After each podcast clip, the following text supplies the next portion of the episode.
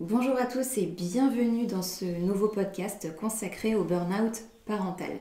Si vous êtes nouveau sur cette chaîne, vous êtes le ou la bienvenue à nous rejoindre. Et évidemment, si vous le souhaitez, vous pourrez commenter ou poser vos questions. Pour ceux qui sont sur Instagram, ce sera plus facile pour moi de récolter vos questions et vos remarques sur Instagram parce que euh, tout simplement j'y suis souvent présente. Euh, vous me trouverez sous le nom de Psy à la maison.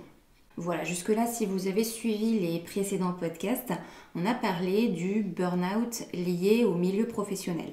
Si vous ne les avez pas encore écoutés, je vous invite à le faire parce que euh, j'y explique les causes du burn-out au travail, ce qui se passe dans la tête de quelqu'un qui souffre de burn-out et je vous donne pas mal de pistes aussi pour euh, sortir de cette situation. Aujourd'hui, on va parler de la même chose, sauf qu'on va se focaliser sur le travail de parents. Donc les issues ne sont pas les mêmes. C'est-à-dire qu'on a le même fonctionnement, euh, le même fonctionnement émotionnel que j'ai décrit dans les précédents podcasts, mais on ne peut pas appliquer les mêmes méthodes dans la mesure où tout simplement bah, ça implique la vie de vos enfants et votre relation avec eux. Alors avant toute chose, vous devez savoir que dans ces podcasts, je m'adresse à un collectif. Donc tout ce que je dis ne va pas forcément vous convenir.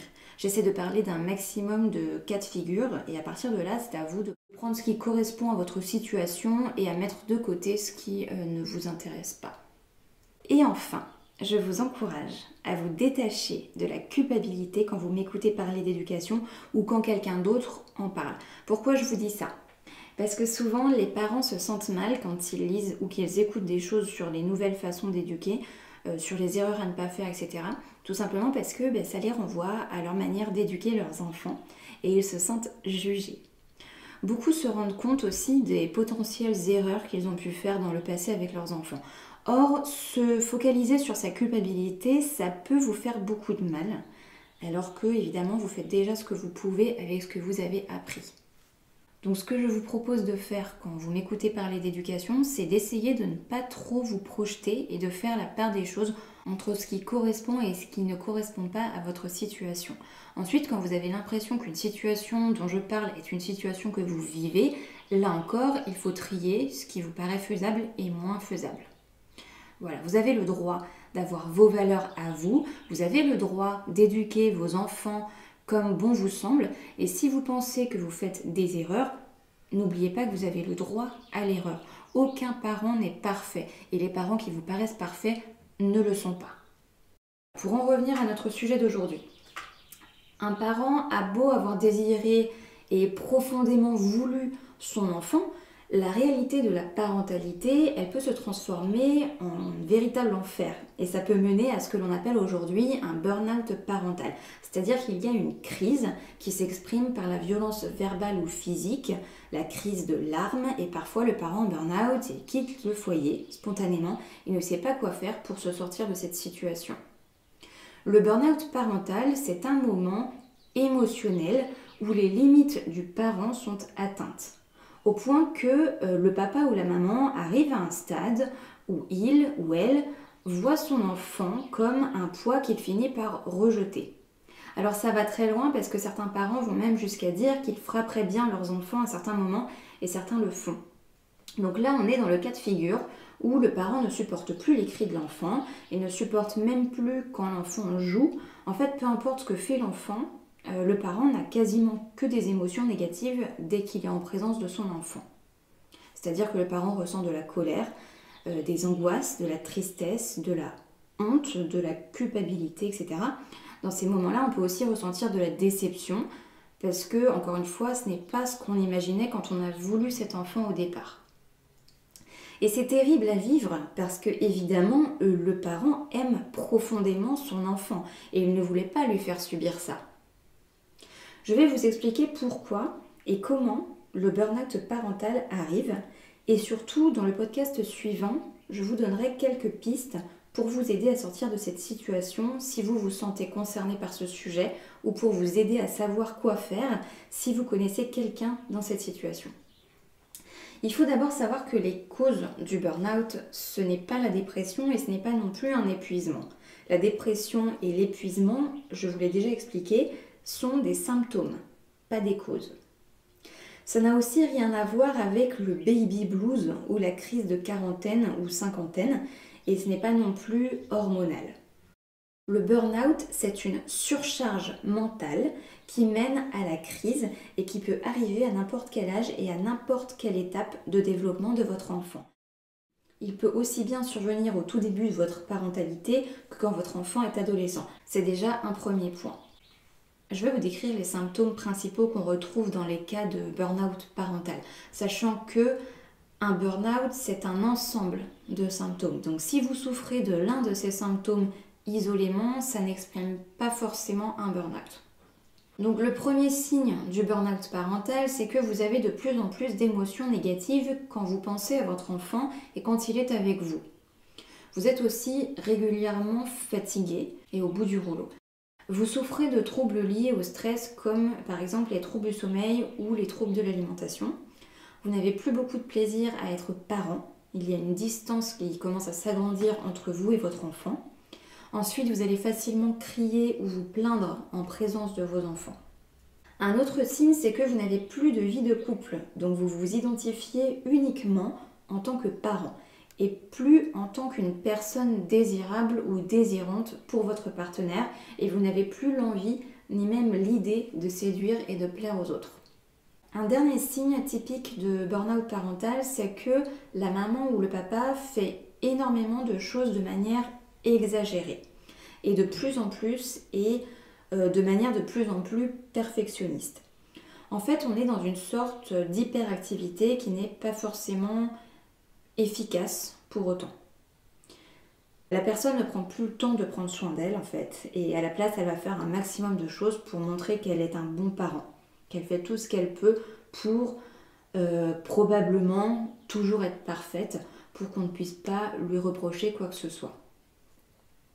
Voilà pour ce qui est de l'ensemble des symptômes courants qui peuvent faire penser à un burn-out parental. Ce sont des symptômes qu'on rencontre le plus souvent, mais il peut évidemment y en avoir d'autres.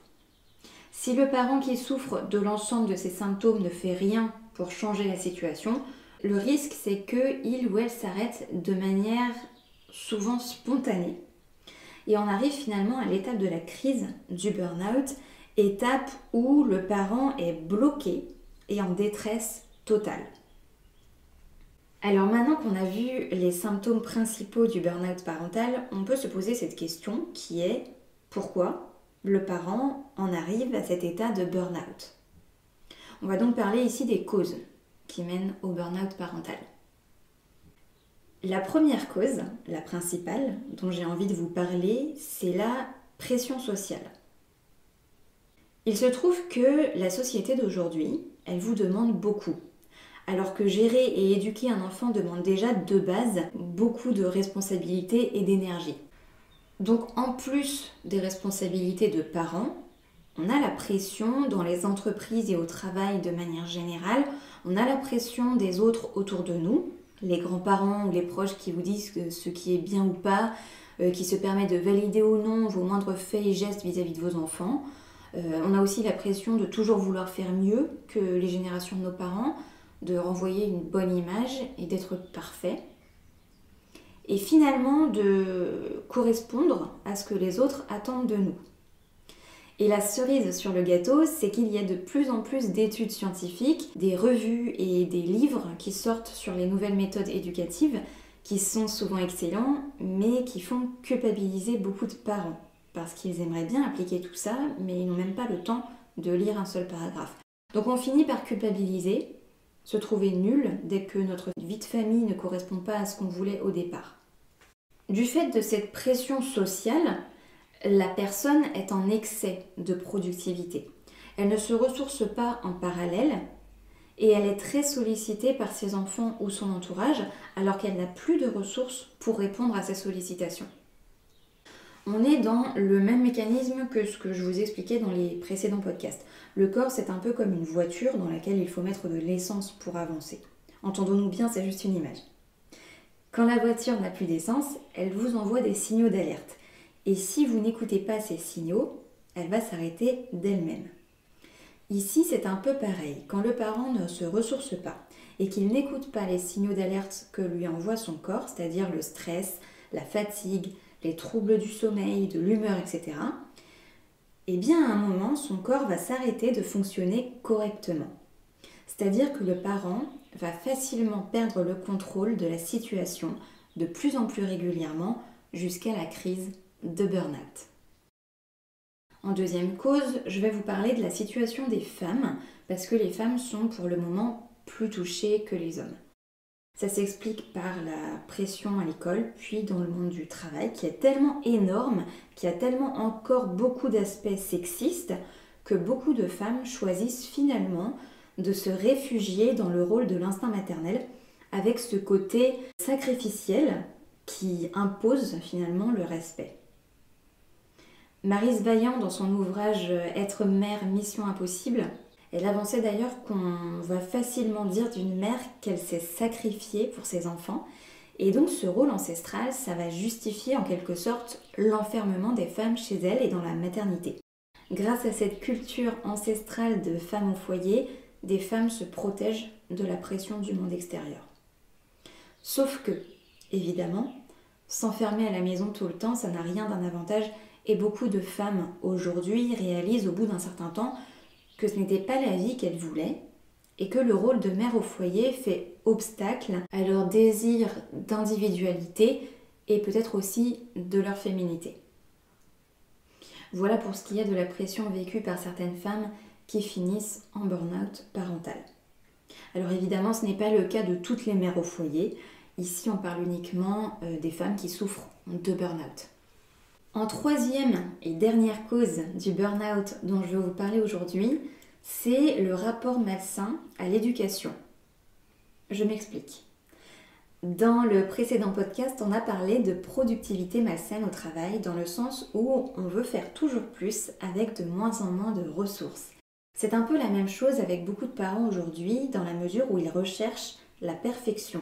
Sauf que la perfection n'est pas possible. Donc ça prend énormément d'énergie. Ça renvoie fatalement à des émotions négatives parce que la perfection, c'est souvent en comparaison à d'autres personnes et elle est aussi généralement associée au jugement des autres. La quête de perfection, c'est encore ici une pression qui vient de l'extérieur et que l'on apprend dès l'enfance. Si certains se retrouvent dans ce besoin de perfection, je vous en parlerai dans le podcast sur les solutions et on verra ensemble comment se détacher de cette quête de perfection. En récapitulatif, vous l'aurez compris, j'ai surtout mis en avant ici les causes extérieures sociétales qui impactent les parents.